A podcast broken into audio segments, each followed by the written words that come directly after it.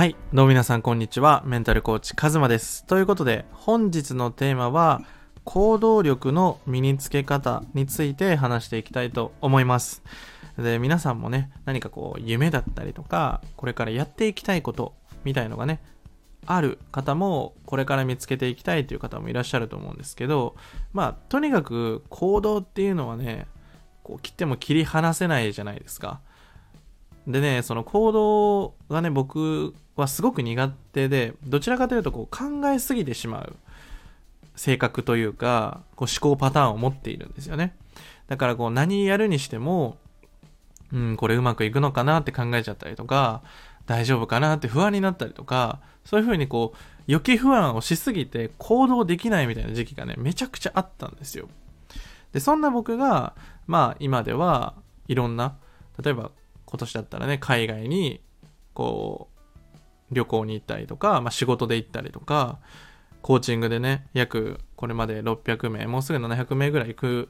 ぐらい続けられていたりとか、まあ富士山企画だったり、イベントを打ったりとか、いろんな行動がこう取れるようになった、あの理由っていうのが、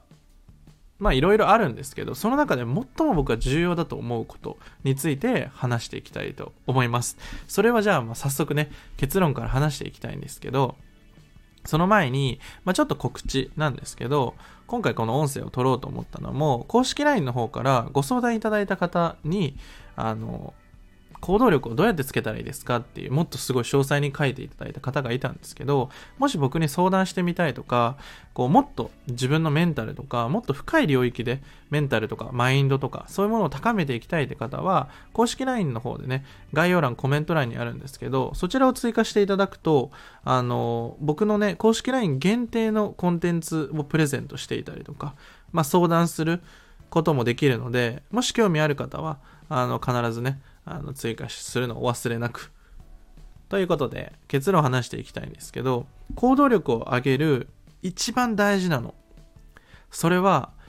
自己理解です。そう。自己理解なんですよね。行動力を上げる最も大事な方法。これは自己理解なんですよね。え？って多分なった方が結構多いんじゃないですかね。うん。もちろんその、例えばモチベーションとか、例えばやる気とか、覚悟とか、そういうものももちろん大事なんですけど、僕はその行動できないという時期に陥ってしまう人は、やっぱり自己理解が一番足りてないんじゃないかなと思うんですよね。どういうことかっていうと、例えば、えっと、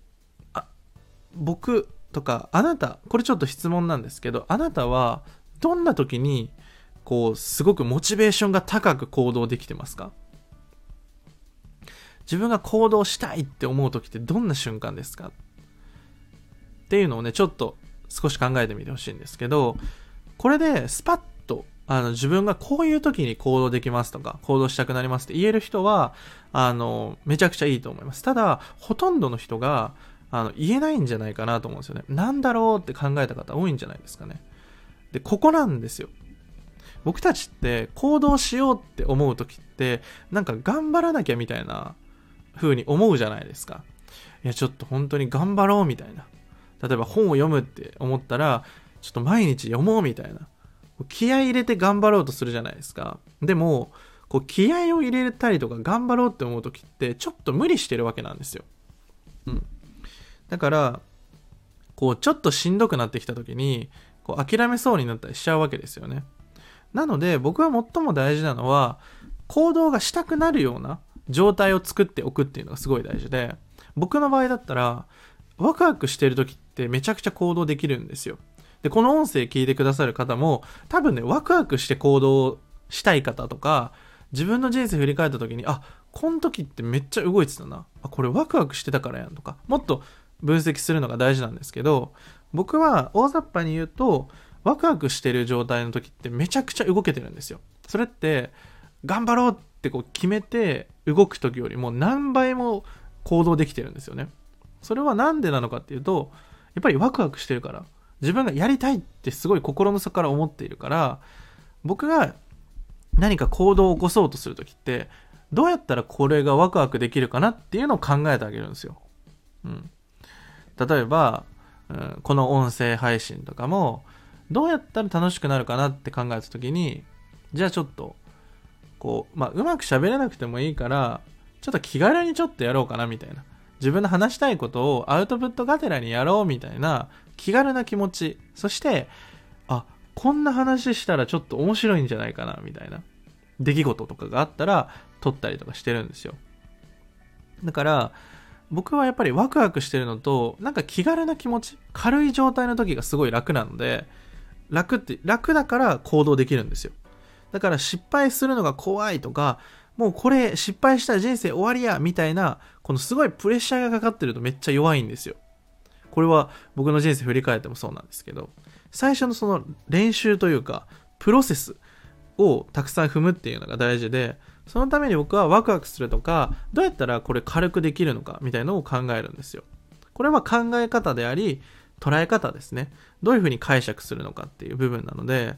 あの、もしね、行動できないって悩んでる方がいたら、自分はどんな時に行動ができるんだろう？どんな状態の時にめちゃくちゃこう爆発的に行動できたんだろうっていうのを振り返ってみるといいです。で、こっからはちょっと、まあ、アドバンスなんですけど、ちょっとこう、レベルアップをすると、えっと、もっと重要になってくるのは、そのワクワクする状態とか、その自分がどういう時にエネルギーが上がるのかが分かったら、その後はエネルギーが下がる状態を探してみてください。で、これは正直過去を分析するってすごい難しいんですよ。なぜかっていうと、えっ、と、なぜそれが起きたのかっていうきっかけを思い、覚えてる人っていないんですよ。うん。だから、あの、僕がやっぱクライアントの人に勧めてるのは、毎日ね、やっぱ日記とか日報みたいな形でログを取るっていうのがすごい大事なんですよ。僕毎日、あの、日報を書いてから寝るようにしてるんですけど、そうすると何が起きるかっていうと、1週間前何したかをそこで見ればいいんですよ。で、例えば僕は、あの、過去何年間のやつで分析して分かったのは、こう、人と話す時間が少なくなっていけばいくほど、こう自分のエネルギーの量が下がっていくなっていうのが分かったんですよ。